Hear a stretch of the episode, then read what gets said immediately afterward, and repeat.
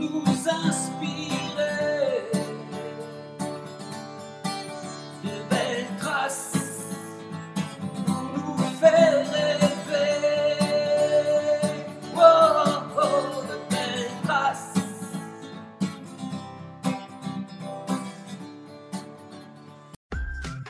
Bonjour à toutes et à tous.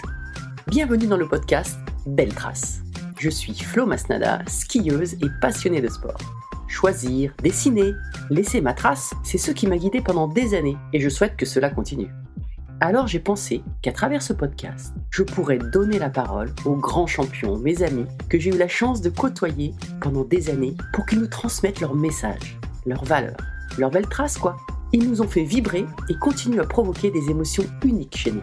Alors, tendez l'oreille et soyez à l'écoute de leur souffle plein d'énergie positive. Dans Belle Trace aujourd'hui, j'ai le plaisir d'accueillir un des escrimeurs français le plus titré de l'histoire du sport. Je ne sais pas s'il a été lui aussi inspiré dans son enfance par Zorro ou les Trois Mousquetaires, mais quand il s'est engagé dans son sport, c'était pour gagner, comme en témoignent les images de ses victoires. Impressionnant, cette rage de vaincre. Je ne sais pas où on s'est rencontrés, je ne me rappelle plus, mais ce dont je souviens, ce, ce qui est sûr, c'est que je me souviens bien que quand il a été nommé ministre des Sports, il n'a pas changé et il a cassé rapidement le protocole lors des réceptions avec les sportifs.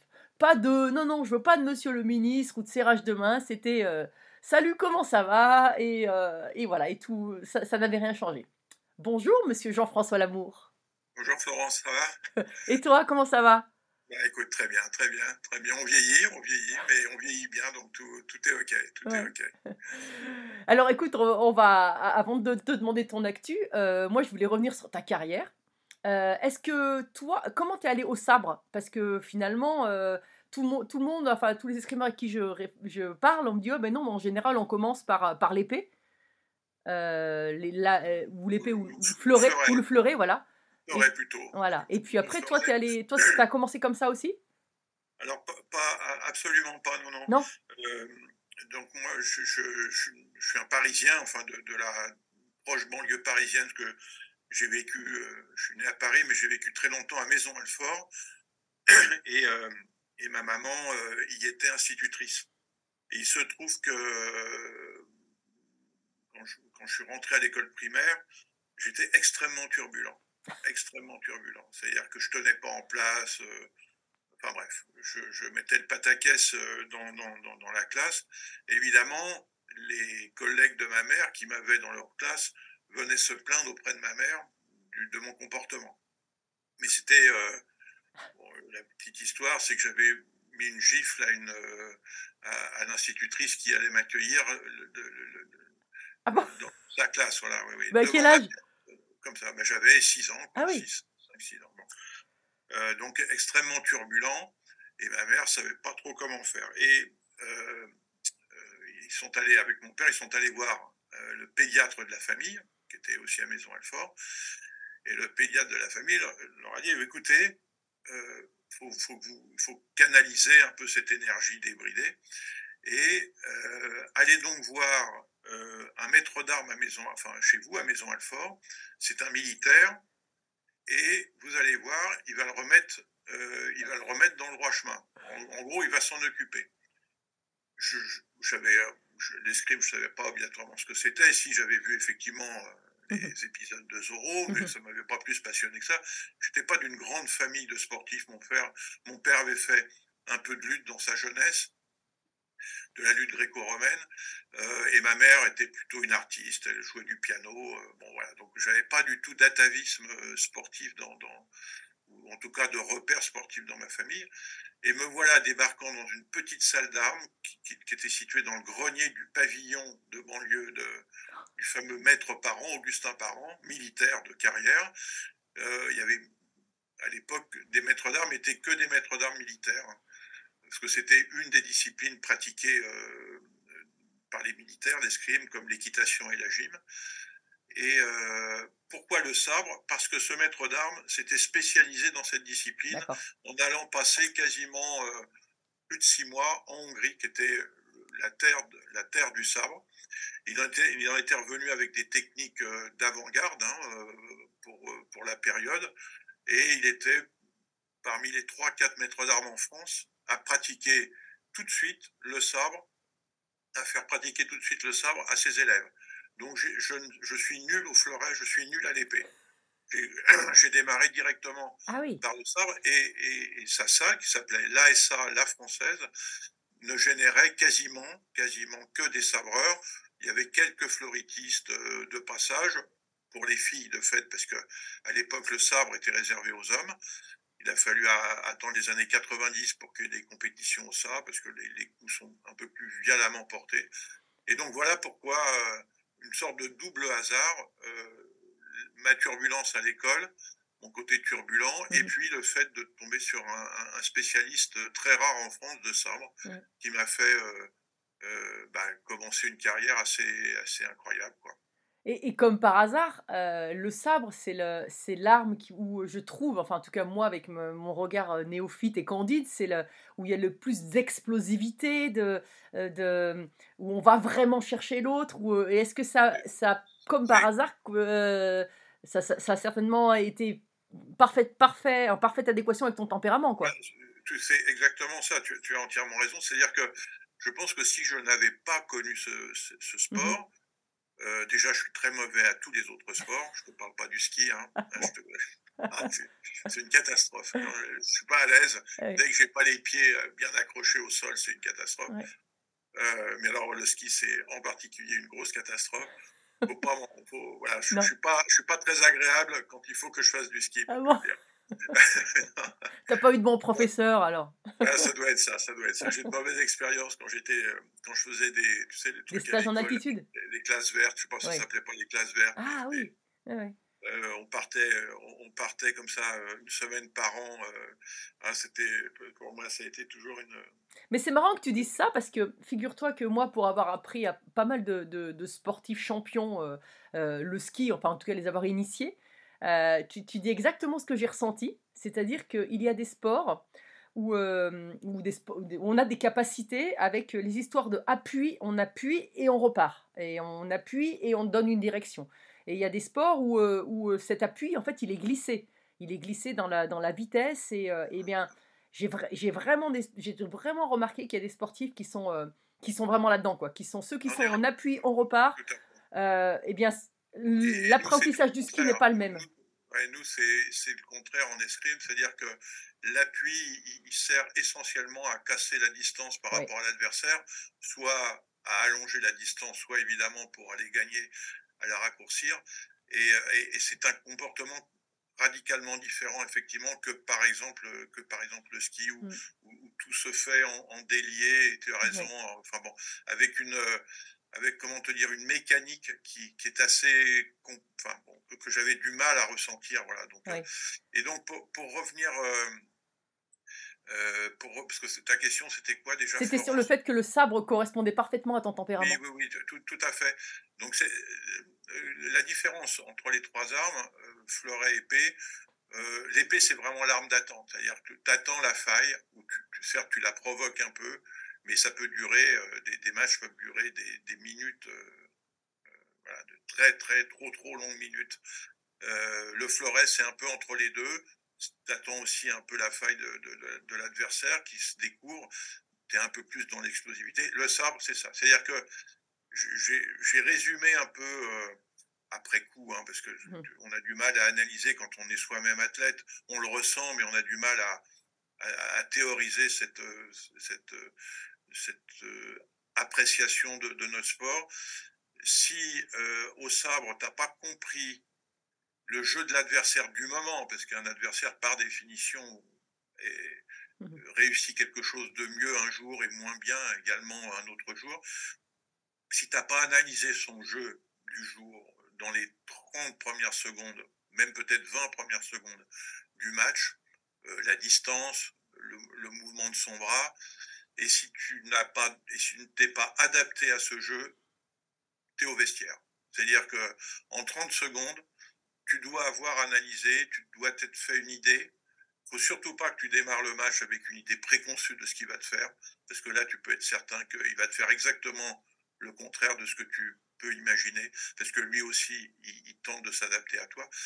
Et, je pense que les, les finales de grands championnats, euh, championnats du monde ou, JO, celui qui gagne, c'est celui qui est en capacité de s'adapter le plus vite possible, le plus rapidement possible au jeu de l'adversaire du moment. Encore une fois, je dis bien, euh, on a tous euh, une base hein, physique, technique, d'expérience.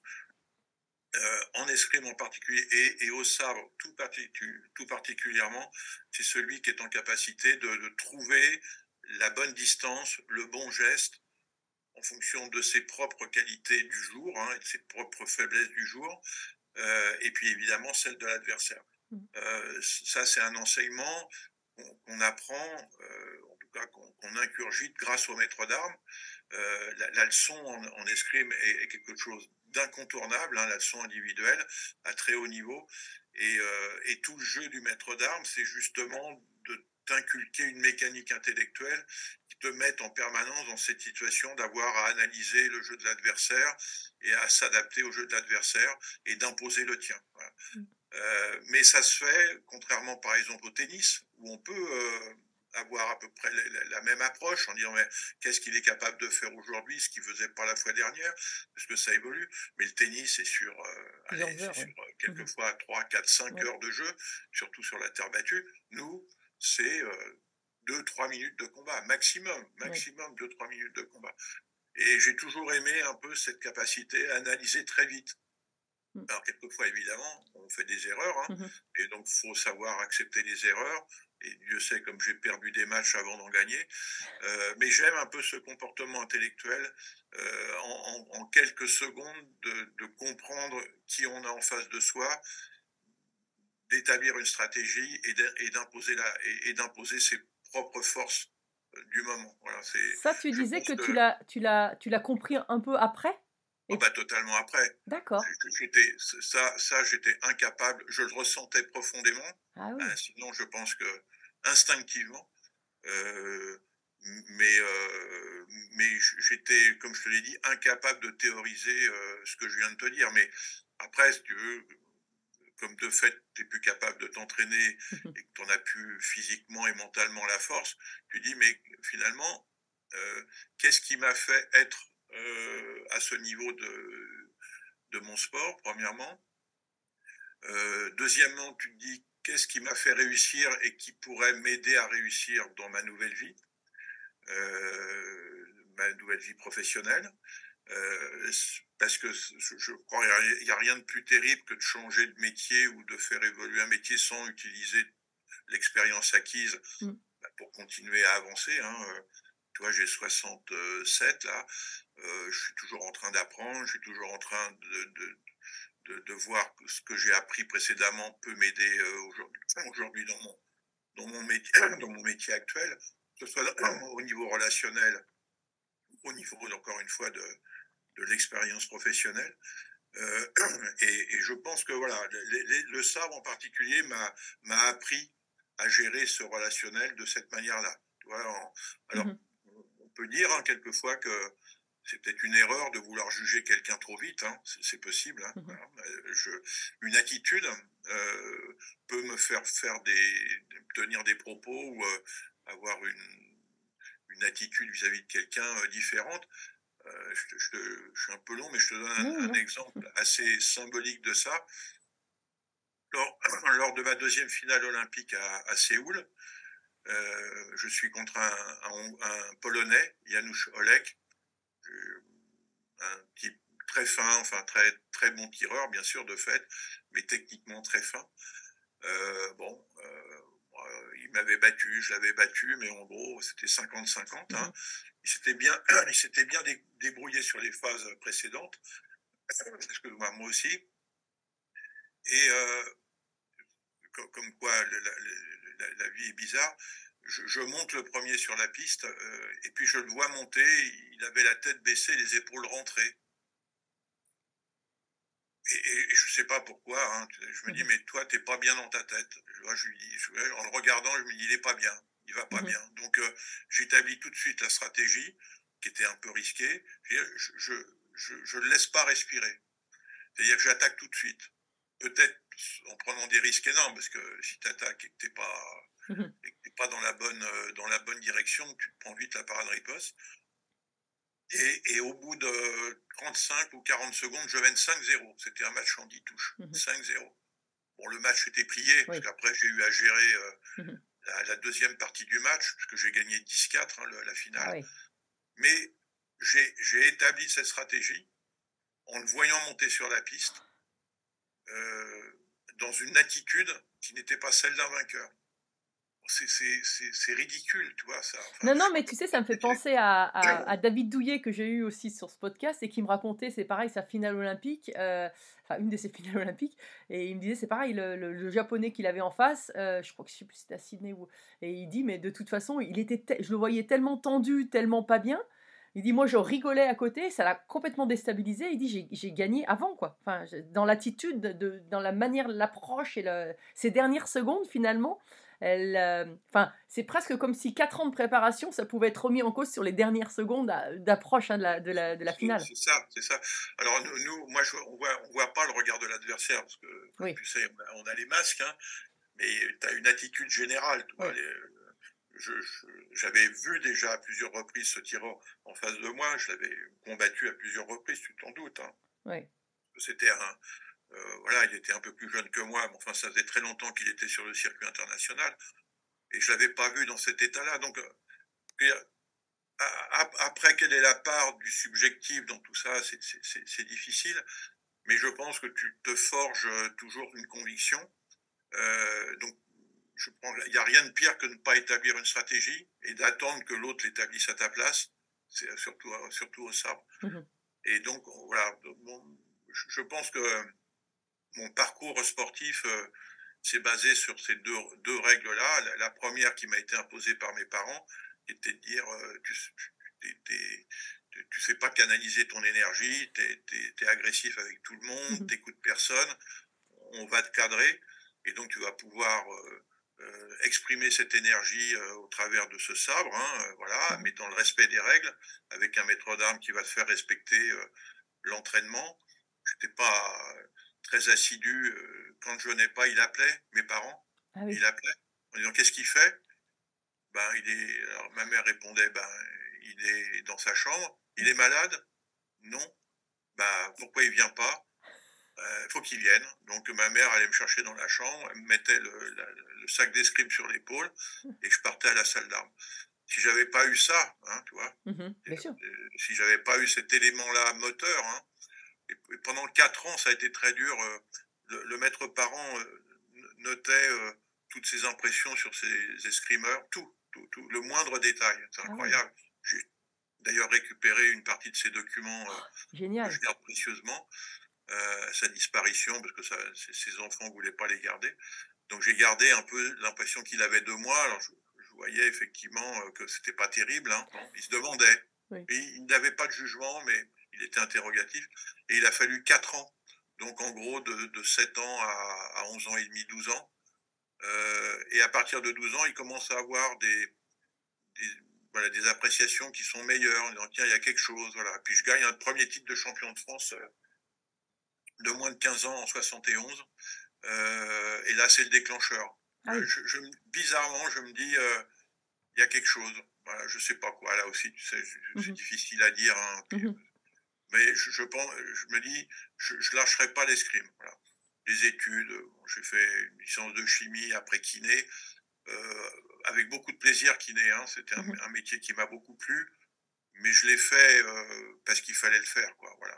Mhm. ma, ma vie, ça a été euh, ce qui m'a guidé hein, de- dans, ma, dans, dans ma vie euh, d'homme, c'est évidemment l'escrime, avec beaucoup, comme je te dis, beaucoup de dés- désillusions au début. Euh, et puis après, bon. Bah, quand même, double double beaucoup- champion olympique. Oui, mais pas que, puisque oui, oui, c'est- ce sont les titres de champion olympique qui me font rencontrer Chirac oui, et qui me font basculer après dans la deuxième partie de ma vie euh, professionnelle. Ouais. Et alors, tu, tu parlais de cet entraîneur hongrois. Euh, il me semble avoir lu que ensuite il y a eu un autre entraîneur hongrois euh, qui, j'ai noté son nom, je sais plus où il est, euh, Laszlo, Laszlo, c'est ça Sociépéchie. Laszlo Sepesi, voilà, qui, euh, qui aussi a beaucoup compté. Euh, ça a été la transition aussi, cette, euh, cet entraîneur. Ce sont deux, deux personnes hyper importantes pour toi. Alors le premier, euh, on ne va pas classer, mais c'est vrai que le premier, a priori, c'était, c'est quand même la, lui, celui qui t'a lancé sur les rails, et puis après, l'autre qui a continué à pousser, c'est ça? Alors, c'est exactement ça. Donc, le maître parent, Augustin Parent, hein, m'a plus que dégrossi. Hein. Il Oui. m'a amené à, gagner mes pre- premiers titres de champion de France senior de mémoire, le premier 177. Euh, mais euh, le maître parent était âgé. Tu vois, il avait euh, à l'époque, il avait 63, 64 ans. Mhm. Et évidemment, c'est difficile pour lui, si tu veux, de me donner des leçons de très très haut niveau. hein. Mhm. Ça, c'était à titre de- de- dans le club. Alors, pour, pour accéder à l'équipe de France, ça allait, mais au-delà, c'était difficile. Et puis, il fallait bien, faut bien le dire, dans les années, fin des années 70, le sabre est considéré comme la cinquième roue du carrosse en escrime. Les épéistes sont incro- incroyablement forts, ils gagnent tout, Mhm. les fleurettistes également, à tel point d'ailleurs que ça a été, je pense, un facteur extrêmement déclenchant pour moi, si je puis dire. Mhm. C'est que on, on va au jeu de Moscou dans des conditions compliquées, boycott, euh, à moitié boycott, puisqu'on y va, et on sait que le boycott, c'est un sujet d'actualité. On va, euh, on va à Moscou, on va sans drapeau, sans hymne, on défile pas pour, euh, Oui. On défile pas pour la cérémonie d'ouverture, mais, mais l'escrime française cartonne. Euh, tout le monde revient avec une médaille, sauf, sauf moi. Ah ouais. Je sais pas si t'ima- je sais pas si tu imagines, Mm. avec des épisodes euh, assez mortifiants. Donc tout le monde revient avec une médaille, sauf moi. Ça, c'est donc 80. hein. Et, et là, je me dis, mais euh, Parce qu'il n'y avait pas d'équipe en sabre euh, si, mais moi, j'y vais sans équipe parce que euh, Ah oui, ils, ils alternent. d'Estaing- Ouais. Mhm. Giscard d'Estaing avait dit euh, euh, vous y allez avec des, une délégation réduite, Pour gagner, oui, pas des. Sinon. uniquement Mhm. ceux qui sont capables de monter Oui. sur un podium. Et Mhm. bon, à l'époque, le sabre était tellement, tellement bas que je, on savait que je ne pourrais pas monter sur un podium. Donc j'y vais sans entraîneur et sans sparring partner. Pas si tu vois. Donc Mais comment t'as fait. Enfin, comment. euh, Ben, c'était le DTN qui me donnait la leçon, qui avait été entraîneur au sabre, et en plus, manque de bol, il arrive à Moscou, il, se pète la cheville, donc Ah euh, incapable de donner une leçon. Donc, c'est une, et je termine 25e, enfin dans les, Ah bah, dans les ouais, enfin tréfonds bon, là. du, du classement. Et, et, et donc, à cette époque-là, le sabre est, est en très mauvaise, français est en très mauvaise posture. Et le nouveau DTN, après les Jeux, qui s'appelait Jean-Michel Oprendec, dit, Oui. alors, Monsieur Iconoclaste, on va faire venir un entraîneur étranger. Ce qui s'était jamais fait, jamais fait en escrime. Il y avait des entraîneurs étrangers dans les clubs. Je pense à un Tomasini qui était entraîneur au Fleuret à, Lyon, mais jamais des entraîneurs nationaux. Alors ça avait un peu brassé, hein. et puis il insiste, et, et on a le choix entre deux entraîneurs, deux Hongrois. Un qui avait été champion olympique à Tokyo en 64, euh, Peja, et puis c'est Péchy, plus jeune, qui était aux portes de l'équipe de Hongrie, qui était déjà venu en France pendant six mois, qui avait quelques notions de français, ce qui n'était pas le cas de Péja. Et donc, euh, Oprendek porte son choix sur ces péchés. Et là, c'est ce que tu expliques, le, le déclic qui me fait passer déjà d'un entraînement qui était très bien, mais qui n'était pas du tout au niveau. C'est-à-dire qu'on quasiment on double la, notre, nos périodes d'entraînement. Au lieu de s'entraîner deux ou trois heures par jour, on s'entraîne cinq heures par jour, six jours par semaine. Alors évidemment, euh, euh, de ma génération, il n'y a que moi qui reste. Tout le monde abandonne tellement c'est dur, mais il n'y a que moi qui m'accroche. Et puis arrive une jeune génération de, qui vient essentiellement du club de Tarbes, qui avait déjà une, une vision de l'entraînement assez, assez poussée en termes de volume.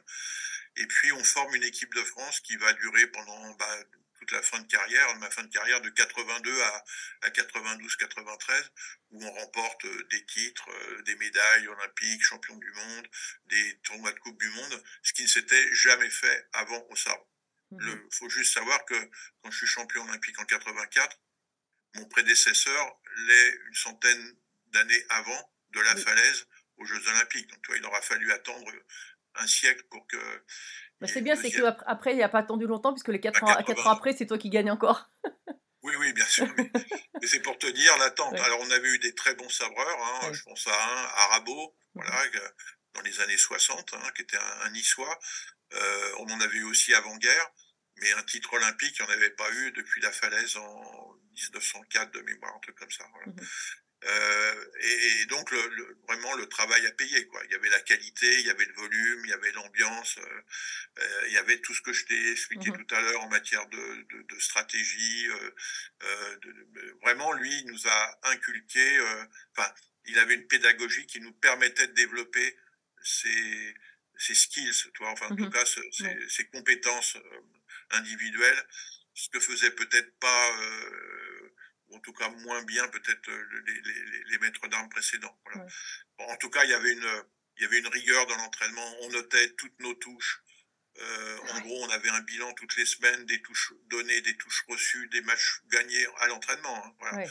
Tout ça a été étalé sur le mur de, de, de la salle d'entraînement, qui nous permettait de jauger notre progression dans l'année par rapport aux autres, par rapport à soi-même, d'une part, et par rapport aux autres. Euh, en gros, c'était la gestion, euh, le traitement ba- d'une base de données, tu vois, euh, Mhm. voilà, avant l'heure. Hein, tout ça Et comment vous la communiquiez? Parce que même si l'escrime, enfin le- la langue de l'escrime c'est le français, euh, t'as dit qu'il Il avait quelques baragouinait. notions. en anglais vous parliez? Non, non, il baragouinait. Il baragouine. il baragouinait le français. Nous, on parlait pas un mot de hongrois parce que c'est une langue Oui. trop compliquée. On dit que ça ressemble un peu au finnois, tu vois. Enfin, bon, c'est une langue très à part. Hein. Mhm. Donc, c'est un, bon, bon, tu sais, même pas la peine. Puis lui, petit à petit, s'est mis euh, Oui. à parler un peu mieux français. Hein. Il faisait quelques efforts, pas beaucoup, mais et puis on se comprend, quoi. Après, Oui. euh, après, y a, y a, on se comprend, quoi. Voilà, c'est pas, c'est pas, c'est absolument pas un problème. Et on se comprend tant euh, sur la piste qu'en dehors. C'est-à-dire que euh, on a vécu des bons moments aussi en dehors. Tu vois, il y avait certes la rigueur, mais il y avait aussi Mhm. cet euh, esprit d'équipe, voilà, qu'il a su inculquer. Alors ça s'est pas fait facilement d'ailleurs, hein, parce que évidemment, il a été très critiqué parce qu'hongrois, hein, parce qu'étranger. Mhm. Donc, il avait toujours une sorte d'épée de Damoclès sur la tête. Euh, voilà, il a été viré par la Fédé une, une fois ma carrière terminée. Alors, il avait, il avait une personnalité très forte. Hein, voilà fallait pas qu'on excuse-moi du terme fallait pas l'emmerder quoi Mhm. voilà Euh, mais euh, bon il nous a entraînés quoi voilà c'était un leader voilà. c'était un leader qui a su euh, transmettre ce leadership à, à ses à, à ses élèves Mhm. c'est vraiment une période passionnante en plus on gagnait tu vois ce que je Oui. veux dire Donc, Oui, oui, non, aide, les résultats étaient là, c'est sûr. Quand, donc, ça, ça donc- aide ça aide beaucoup ouais, Ouais. ça aide beaucoup. Et toi, tu avais un rituel avant de monter sur piste ou, euh, ou un, éch- des échanges, un échange avec lui ou avec tes partenaires ou, ou c'était en fonction C'était dans le. Toujours, le, le- si je puis dire, le, alors euh, ça dépend ce qu'on appelle rituel. Il y a toujours la leçon individuelle, brève, intense, av- avant le, avant un match important, pour te mettre dans le rythme, Mhm. te faire répéter, tu vois, pour te remettre un peu dans, dans, dans ton, dans ta bulle, enfin dans ta bulle. Mhm. J'aime pas trop ce terme parce que je t'ai dit exactement le contraire. Oui. Faut avoir toutes les antennes sorties pour comprendre Oui. que va te faire l'adversaire, mais en gros pour te mettre dans le match. Donc ça c'est le rituel, c'est la leçon qui dure euh, entre 5 et 10 minutes où il te pousse, hein, il, te, il te fait monter le, le rythme cardiaque, Mhm. il te met dans la... euh, sais, que maintenant je travaille pour un, un groupe qui est propriétaire du Racing 92, hein, le président c'est Jackie Lorenzetti, et, et, et je vois comment les, les joueurs tu vois, se mettent en condition dans le vestiaire, Oui. où ils se tapent dessus, où, ils, Mhm. se, où ils se- où ils se donnent des Mhm. chocs. Le- le- le- le- le- la leçon d'avant-match, c'est exactement ça, tu vois. On- le- le- le- alors moi, le maître d'armes est revêtu d'une veste, moi aussi, puisque je vais combattre. Alors que d'habitude, euh, on, fait, on prend la leçon sans la veste. Euh, seul le maître d'armes a une veste très rembourrée. Et là, j'ai la veste. Et, et- et donc, il me tape dessus. Voilà. et je lui tape dessus. Et donc, on, je me, se mettais en, en condition, tu vois, de combat vraiment. Donc, Mhm. c'est un, une préparation de match très, très intense. Et en revanche, pas de superstition, pas de, pas de, pas de rituel, surtout pas parce que là aussi, euh, l'expérience a montré que euh, à un moment donné, j'avais des gants que j'aimais bien plus que d'autres. Moi, ça, c'est la catastrophe, ça, parce qu'évidemment, t'as jamais le bon gant, t'as jamais le bon sabre. Il suffit que tu casses la lame, t'es comme un con. Mm. Alors, euh, surtout, j'ai limité au maximum les rituels hors le, le- le- la, la préparation du, du match tel que je viens de te la, te, la donner. Euh, parce que je me suis dit, euh, il va suffire que je sois à l'autre bout du monde et que j'ai oublié quelque chose Mhm. pour que ça me, me, me Ouais. trotte dans la tête pendant toute la compétition, ce qui est totalement ridicule. On est quand même fragile hein, à ce moment-là, hein, quand même. Énorme, non. ouais. Il y a une grande fragilité. hein. On, fait les, on fait les malins, on fait les fiers, mais dans la réalité, c'est que il faut éviter, je pense, beaucoup les, les, les moments de faiblesse qui peuvent être extrêmement profonds. Tu vois. Mm. Ça peut être une, même pas de la détresse, enfin de la faiblesse, ça peut être de la détresse. Quoi. Oui. Je te dis, j'avais un, un moment très particulier en début de compétition. Euh, le, le premier match, alors en général, comme j'étais plutôt bon, c'était un match euh, assez facile, mais je, je- je peux te dire, je me demandais si j'allais mettre une touche. Quoi. Ah oui. Ah oui, que le ça. doute, quoi, en fait, c'est le doute. Le doute, terri- Ah le doute terrible. Et puis une fois que j'avais mis cette touche, c'était terminé, j'avais plus de doute. Ah J'étais oui. dans mon truc, ça allait, ça allait très bien. Mais euh, je dormais pas, ou très peu aussi, mais j'évacuais, euh, j'évacuais la tension. J'avais mal au dos, mais on, on a compris avec mon entraîneur que c'était somatique. Donc euh, ouais. Mhm. euh, le mal de dos, il était lié à l'évacuation du stress. Donc on gérait l'entraînement des derniers jours avec ça.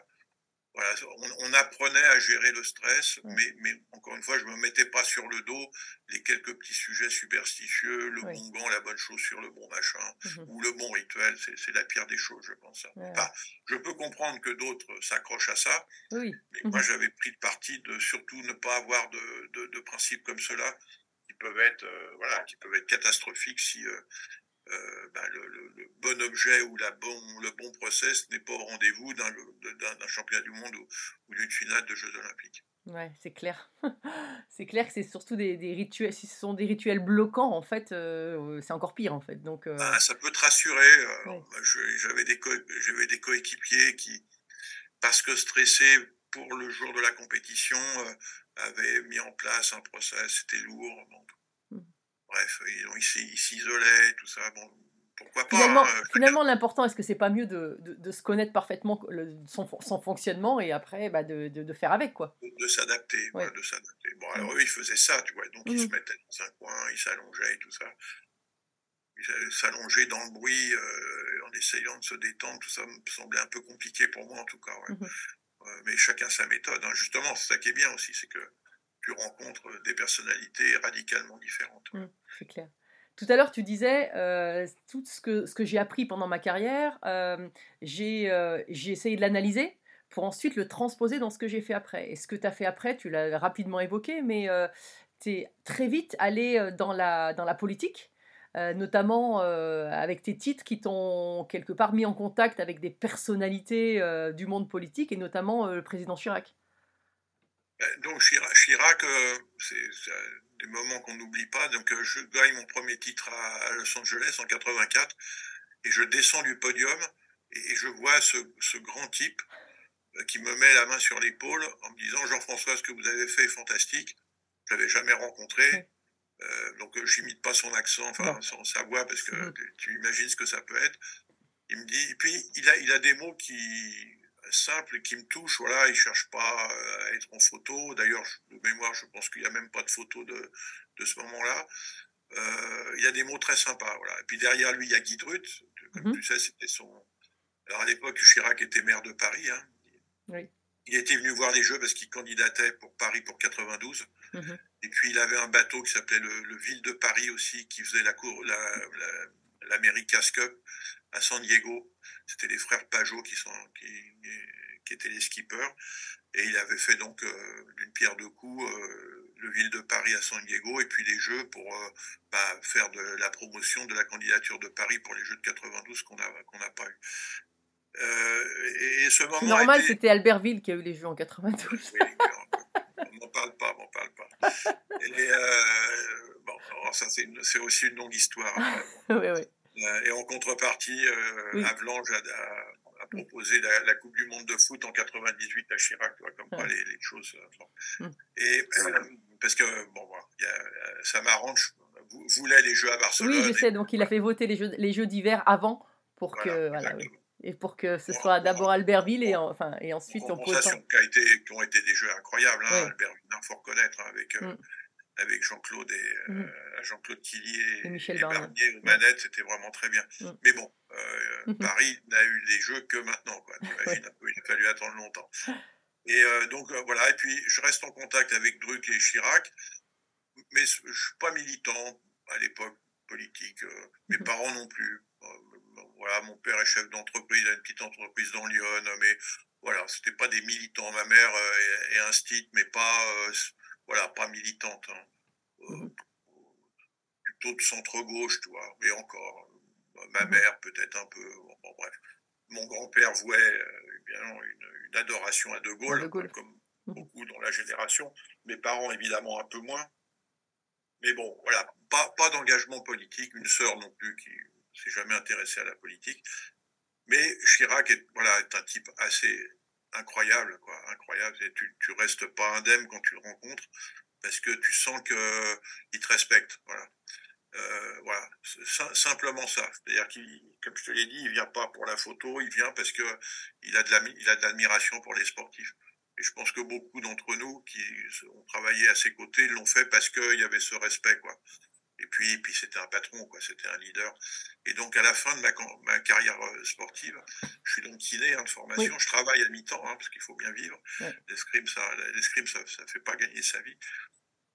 Quelques temps plus tard, en mi-93, je reçois un coup de fil à la maison et alors qu'on devait avec euh, ma femme à l'époque partir à Lyon, elle est, elle est, elle est lyonnaise, et on devait, on devait aller s'installer à Lyon. Je devais m'occuper du, du centre de rééducation de, enfin de kiné de l'OL à l'époque. Ah oui. C'est marrant. J'avais deux propositions, ça ou un centre de rééducation d'un chirurgien connu aussi sur Lyon qui traitait beaucoup les épaules. Euh, à l'époque, ça s'appelait Valch. Valch. Ah bah oui, oui. Parce que nous, les skieurs, euh, c'est... euh, Bah voilà. Bon, donc tu, tu connais. On connaît, oui. Et donc, euh, c'était très avancé, hein, très très avancé. Et Ah puis, oui. je reçois un coup de fil en septembre 93. Euh, il me dit voilà, j'écoute, euh, j'ai mon conseiller sport. À l'époque, je sais pas, ce nom va peut-être te parler, c'est Henri Boerio. Oui, bah bien sûr, attaché Voilà. olympique à Sydney en, en 2000. ouais. Voilà. Ouais, et Et gymnaste. Henri, Oui. Henri s'en va pour prendre l'INSEP, la direction de l'INSEP. Et il me dit est-ce que ça te dirait de venir à la ville de Paris comme conseiller sport Et à, l'époque, Chirac, on se souviendra, il commence à parler de la candidature, une nouvelle candidature euh, à l'élection présidentielle, mais bon, euh, on sait qu'il est critiqué. Mhm. Bon, bah, je me dis, euh, pourquoi pas Euh, J'apprécie le bonhomme, allez, on va tenter. Je n'y connaissais absolument rien. Donc j'ai été formé sur le tas par son chef de cabinet, qui s'appelait Jean Eudrabu. Tous les soirs, j'allais le voir. Et en gros, il m'a expliqué ce que c'était que le boulot dans un cabinet. Euh, un cabinet euh, d'une ville, de la ville, qui était la ville. Et c'était, euh, à l'époque, de mémoire, 5 à 6 milliards de budget quand même. hein, Oui. c'était énorme, énorme. Voilà. Et puis, euh, Chirac n'était pas n'importe quel maire de Paris, euh, avec une destinée euh, qui allait bien plus loin que, que celle de maire de Paris. Et donc, j'apprends pendant un an et demi, deux ans. Il gagne la présidentielle et euh, je le croise dans le couloir le soir de la victoire en 95. Il me dit Tu viens avec moi à l'Élysée. Bon, conseiller sport à l'Élysée. Donc, je fais sept ans euh, le septennat. Et puis, euh, entre les deux tours en 2002, il est face à Le Pen. Oui. Il me fait monter dans le bureau et il me dit euh, Bah écoute, je pense à toi comme ministre des Sports. J'avais fait son pro- j'avais concocté son programme sport. Il me dit Est-ce que ça te dit? Bah, je vais quand même en parler à ma femme. Il me dit bah, Reviens me voir demain matin. Et puis, euh, et puis donc, euh, puis bah oui, monsieur, bien sûr. Et donc après, je- il me dit bah, Va voir Raffarin, parce que c'était, il avait choisi Raffarin comme Premier ministre. On s'entend super bien avec Raffarin maintenant, mais bon, Raffarin, lui, on- et le, le- le ministère des Sports, Oui, c'était un ministère d'ajustement, si tu veux. Oui. Il l'aurait bien donné à telle, telle branche de tel parti politique pour Oui, pour équilibrer. équilibrer. Mhm. Et il me dit, bon, je me souviendrai toujours de son nom, il me dit, bon, ben, Chirac veut que vous soyez ministre des Sports. Ben, je dis, oui. J'avais compris que lui, euh, si ça c'était avait pas été son choix. Oui. c'était pas vraiment son choix. Puis après, on s'est bien entendu. Bon, franchement, Mhm. j'en garde un bon souvenir. Voilà. Et puis, écoute, j'ai fait cinq ans ministre des Sports avant de faire dix ans député. Voilà. Voilà. Après, je me suis fait virer par la vague Macron qui a été euh, à Paris euh, irrépressible. On ne Mhm. pouvait pas, on pourrait pas lutter contre Macron à Mhm. Paris en, en 2017. Ouais, mais ça a été une. euh, un- un- je- alors, c'est très chronophage. Oui. C'est quelquefois un peu perturbant, y, y compris au niveau familial, parce que tu consacres quand même beaucoup de temps à ça, beaucoup d'énergie.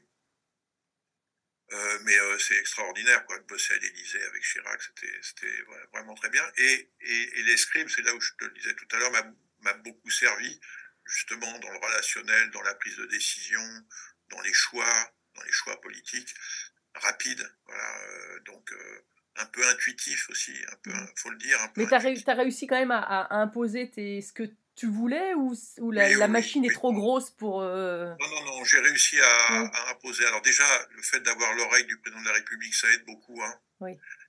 D'avoir un très bon cabinet. Bah, D'ailleurs, tu vois, le, le- le- mon directeur de cabinet, c'est le nouveau DG de la Fédération française de foot, par exemple. D'accord. Jean-François Villotte, voilà. Mhm. Euh, donc voilà, c'était, j'avais un très très bon cabinet qui connaissait bien les rouages administratifs, c'est indispensable, sinon tu te fais badaner à chaque fois. Euh, je connaissais très bien le monde euh, sportif, puisque de fait, pendant les sept ans que j'avais été à côté de Chirac, dont cinq de cohabitation, j'avais beaucoup travaillé les réseaux, ça m'avait beaucoup aidé. Et surtout, je suis resté cinq ans ministre. Ouais. Les, deux, les deux ministres dont on dit qu'ils ont plutôt fait un bon parcours Mhm. jusqu'à maintenant, hein, Mhm. c'est Buffet et moi. Pourquoi Mhm. Parce qu'on est resté cinq ans. Oui. Quand Tu restes cinq ans, tu fais des choses. Quand tu restes un an, tu parlais de David, regarde le pauvre David, il est resté ministre des Sports à peine un an. Le- on en parle souvent, tu vois. Il, il a même pas fait son budget, David. Même pas, même pas. Donc c'est très difficile de faire des choses quand tu restes quelques mois ou quelques, deux ans dans, dans un ministère. Donc ma chance, ça a été de rester cinq ans et de pouvoir faire des choses. Bah, j'ai, euh, bah, en matière de dopage, en matière d'organisation du ministère, en matière de... euh, il y avait un, un projet qui me tenait à cœur, c'était de rénover l'INSEP qui était dans un état lamentable. Euh, on, Oui. on avait même parlé de fermer l'INSEP. hein. Ouais, ouais. Ah, Quand tu vas à l'INSEP, maintenant, Ah oui. on on fait visiter l'INSEP parce qu'on en est fier. Dans les années, euh, début des années 2000, euh, on allait plutôt visiter les centres partout dans le monde Mm. en disant mais quand est-ce qu'on va pouvoir un- avoir un INSEP de, de cette qualité-là? Ouais. C'est Fabien Canu maintenant qui est le directeur Oui. de l'INSEP. euh, Fabien me dit que voilà, c'est un outil incroyable parce qu'il Mhm. est justement rénové et qu'il est moderne. Alors, il faut toujours moderniser, bien sûr, hein, mais voilà, bon, et puis plein, plein d'autres choses sur, euh, sur le, le- le sport, euh, le sport fédéral. Non, j'en garde un très bon souvenir. La, la politique, c'est très dur. La- grande différence avec le sport, c'est que tu n'as pas de règles. Oui. Aucune règle. Donc, euh, tous, les coups, tous, les, tous les coups tordus peuvent être faits et tu peux les faire. Donc, ça, c'est un peu compliqué à comprendre. Tu pas d'adversaire, finalement. Enfin, si, tu as un adversaire, mais en gros, tu ne le combats quasiment jamais parce que tu ne l'as jamais face à face. C'est Mhm. toujours indirectement avec les électeurs. Tu pars du principe aussi que la moitié de tes électeurs ne t'aiment pas puisqu'ils Oui. votent pas pour toi. En gros, hein, enfin, Oui, un oui, peu moins moitié, un Mhm. peu plus, ça dépend si tu gagnes ou si tu perds. Mhm. Donc ça, c'est compliqué aussi. De, de- de- tu te dis, mais quels que soient les efforts que je vais faire, il y a toujours la moitié des gens à peu près qui vont pas voter pour moi. C'est compliqué ça. Ah oui. Ah, ah, ah, c'est compliqué la mécanique, hein, parce que tu vois, tu te dis, mais à quoi ça sert quoi, bon. Mais globalement, oui, oui, je- j'en garde un, un bon souvenir. Mais comme tout sportif qui a fait ça, je pense que David a dû dire la même chose. On est content de- d'en être parti et de rebasculer dans entre guillemets ce que j'appellerais un peu la vraie vie là maintenant. euh, Je travaille auprès de Jackie Lorenzetti. Tu fais Parce quoi voilà. exactement alors aujourd'hui? Je suis vice-président d'un groupe qui s'appelle Ovalto, donc qui est présidé par Jackie Lorenzetti. Jackie Lorenzetti, c'est celui qui a créé Foncia, D'accord. connu dans France entière, qu'il a revendu il y a une quinzaine d'années. Et quand il a revendu Foncia, il a conservé un pôle immobilier très puissant, mais il s'est diversifié à 360 degrés. Il a acheté quatre vignobles dans le Bordelais, des terres agricoles du côté de Soissons. Il a construit Paris La Défense Arena, qui est cette grande enceinte Mhm. qui est à La Défense, qui peut accueillir 40 000 personnes pour un concert ou 30 000 personnes pour un match de rugby. Mhm. Et pourquoi rugby? Parce qu'il est aussi propriétaire du Racing 92. C'est avec ça qu'il est le plus connu, parce qu'on le voit souvent Mhm. sur l'équipe ou dans Middle. C'est quand il parle du Racing 92. Et, euh, et donc je m'occupe de toute la com et de la RSE du groupe et d'un projet. C'est d'ailleurs pour ça qu'il m'a fait venir dans le groupe euh, quand j'ai été, quand j'ai perdu euh, à l'Assemblée nationale, parce qu'on se connaissait depuis longtemps. Et on va accueillir les, une épreuve des Jeux Olympiques à Paris La Défense Arena. Est-ce que tu sais quelle épreuve Donc, imagine une grande salle enfermée, hein, bien sûr, enfermée. Donc, euh, salle Ouais. immense de 30 000 places Je sais que c'est pas l'escrime parce que l'escrime c'est au, c'est au... au Grand Palais. Le Grand Palais. exactement. bah écoute, euh, on, va, on va accueillir la natation. Ah ouais. les, les courses de natation et les finales de water polo. Donc, on va faire ça devant 16 000 personnes à peu près. Et on va installer deux bassins provisoires de 50 par 25 sur la pelouse, si on peut dire, au niveau de la pelouse, et construire une plage au-dessus. Ah. Bon, alors, c'est facile à dire, c'est un peu plus compliqué à faire, donc j'ai en charge euh, également de coordonner, euh, bah, en particulier les relations avec Tony Estanguet et Oui. Étienne Taubois et toutes leurs euh, équipes de Paris 2024. Parce que bon bah c'est par définition un sujet très compliqué les jeux hein, organisés très très compliqué. Je, je trouve que les critiques là qu'on peut entendre ici ou là sont pas fondées. euh, Mm. Je sais scandaleux d'ailleurs. Enfin, on, on a un projet euh, enthousiasmant euh, qui peut rassembler un pays dont on peut être fier et on passe notre temps à, à critiquer le prix des billets. Enfin, tu vois, j'entends les gens qui disent c'est cher. Ok, c'est cher. Mais enfin, euh, on organise quand, quand par exemple, un concert est organisé et que c'est Céline Dion, les billets sont entre 150 et 200 euros. Est-ce que tu as entendu quelqu'un dire les- le billet Mm. est cher? Non, Mm. tu vois. Bon voilà. Donc faut arrêter. Faut, faut, faut arrêter. C'est c'est un événement incroyable. Euh, euh, peu de pays sont en capacité de l'organiser. Donc voilà, faut, faut avoir une vision optimiste des choses. Quoi. Qu'on est toujours en train de critiquer. Je trouve ça c'est c'est une marque, une mauvaise marque de fabrique de la France, Ouais. en ce moment en particulier. ouais. Ouais, ouais, ça c'est sûr. Alors tu parlais de Paris 2024 justement. Quel, euh, toi tout, tout à l'heure tu disais, le, les- tu parlais des, des jeunes. Quel, quel, quel, quel conseil, si, si on peut donner un conseil, mais quelques grandes lignes tu pourrais donner à un jeune euh, qui va, qui va participer aux Jeux de Paris 2024 Euh, Comme je te l'ai dit, c'est difficile parce que on, aborde les jeux avec sa personnalité et son Ouais. expérience. Donc ceux qui vont aborder les jeux avec une première expérience, c'est surtout de pas se disperser, d'être très concentré sur l'événement parce que c'est très perturbant les jeux. Hein. Oui. Olympique, euh, le décorum, le public. Alors l'escrime, il y a de plus en plus de monde pour un championnat du monde, mais quand même. euh, là, tu l'as dit, ça va être au Grand Palais, t'imagines. Alors, il y a eu les championnats du monde déjà au Grand Palais, hein, Mm. qui ont été une grande réussite en 2010 pour l'escrime. Enfin, quand même, les, les jeux, c'est une pression supplémentaire. Donc, Ouais, euh, c'est clair. Moi, des fois, j'entends, j'entends parler des, des skieurs, par exemple, qui disent alors, comment tu vas préparer les jeux? Oh, bah, du bah, ça change rien. C'est une porte, une bleue, une rouge. Ah, J'entends ça, je dis, mais- je dis oui, oui, effectivement, c'est une, une porte, une piste, de la neige. Mais non, en fait, c'est pas non, du non, tout pareil. Je, je pense, euh, je, pense, euh, comme toi, tout le contraire. Je pense que c'est vraiment un événement à part. Ah oui, euh, dont il faut éliminer justement, Mm. Mentalement parlant, toutes les aspérités, euh, parce que sinon tu vas te retrouver submergé, Submergé. par l'émotion et par le stress. Donc il faut savoir gérer ça. D'un autre côté aussi, alors ça dépend comment tu apprécies ça, mais euh, quand, quand, quand le stress est moteur, bah, il faut accepter cette pression supplémentaire parce que c'est un, un- une détermination supplémentaire, c'est le fameux dépassement de soi. Bah. Je me méfie un peu de ces mots un peu galvaudés, mais enfin c'est un peu ça. quoi. Donc c'est un, un subtil équilibre bah, que tu apprends essentiellement avec l'expérience acquise. hein, euh, voilà. Donc euh, pour une première expérience, vraiment se concentrer sur les sur l'événement. Euh, tu, tu te souviens de Philippe Ribou certainement, Oui, le bien sûr. l'épéiste. Mhm. Bon bah tu vois, pour les Jeux de 88, hein, lui fait médaille d'or par équipe et, et médaille d'argent individuelle. Euh, on, on sortait jamais de notre chambre, on jouait aux cartes, on allait à l'entraînement, on rentrait, on allait manger, on jouait aux cartes, on allait à l'entraînement, voilà, on faisait que ça. Concentré, concentré. Pourtant, lui, c'est un fêtard, hein, mais concentré, concentré, concentré. Ouais. Après, on s'est lâché. Après la Ouais. on s'est lâché. Et on avait un peu, alors tu parlais de rituel, en tout cas, on s'était dit, on, voilà, on se laisse pas aller à se Mm. balader comme, comme d'autres peuvent, comme d'autres peuvent le faire. Mm. Euh, et pour ceux qui ont un peu plus d'expérience, euh, ben, encore une fois, je, je, je pense, je pense avoir donné euh, quelques Mhm. clés. Tu vois, c'est être capable de s'adapter plus vite que l'adversaire à- au, au jeu du jour, à tes propres forces et faiblesses et euh, aux forces et faiblesses de, de l'adversaire. Je pense que c'est la clé. euh, ben, je pense que toi, c'est pareil sur la qualité de la neige, même si la neige Mhm. doit être la même partout, mais quand même, quoi, les conditions climatiques. je, je- je me souviens euh, euh, quand j'étais ministre de Turin, des Jeux de Turin et de Denerias, tu sais, Oui. je sais pas si c'est c'est Bien sûr. incroyable. Mm, mm. Alors bon, là, c'était des conditions météo, certes, mais peu, importe, si tu veux, tu vois, c'est s'adapter, quoi, toujours s'adapter encore et encore s'adapter. Ah, je me rappelle bien de cette anecdote. D'ailleurs, j'ai une anecdote là-dessus sur le Club France à Sestrières. Et, euh, et donc, euh, Antoine arrive, mais il arrive un peu en retard avec la conférence de presse, etc. Et toi, tu devais partir. Tu étais ministre, mais tu devais partir, euh, je sais plus où. Et puis, euh, et puis je viens te voir, je dis, bah alors c'est dommage parce qu'on va faire la fête. Antoine, il arrive dans une demi-heure. Euh, Et en fait, tu avais tout chamboulé ton, ton, euh, ton programme pour dire Ah ouais, non, mais si Antoine arrive, je reste. Et je crois que du coup, tu n'étais même pas resté seulement la demi-heure, je crois que tu étais resté plusieurs heures à, à fêter sûr, avec on lui. hein. On avait changé, ouais, je ne sais plus ce qui, qui était le point.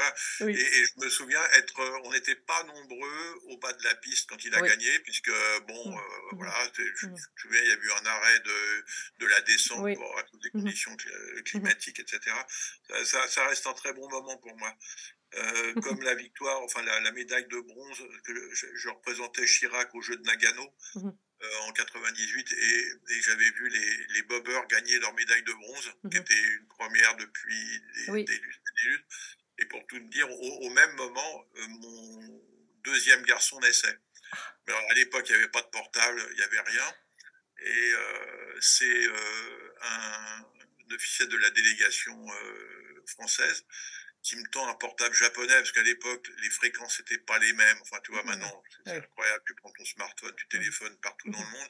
Et là, c'était pas la même fréquence, donc tu n'avais, si tu n'avais pas de portable japonais, tu n'avais pas de possibilité. Et là, je me souviens, il y a un type de la délégation qui me tend un téléphone portable et qui me dit c'est l'Élysée.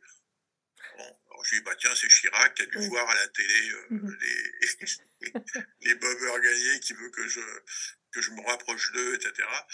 Euh, pas du tout, pas du tout. C'était le à, à l'époque ceux qui tenaient le, standard de l'Élysée c'était des gendarmes.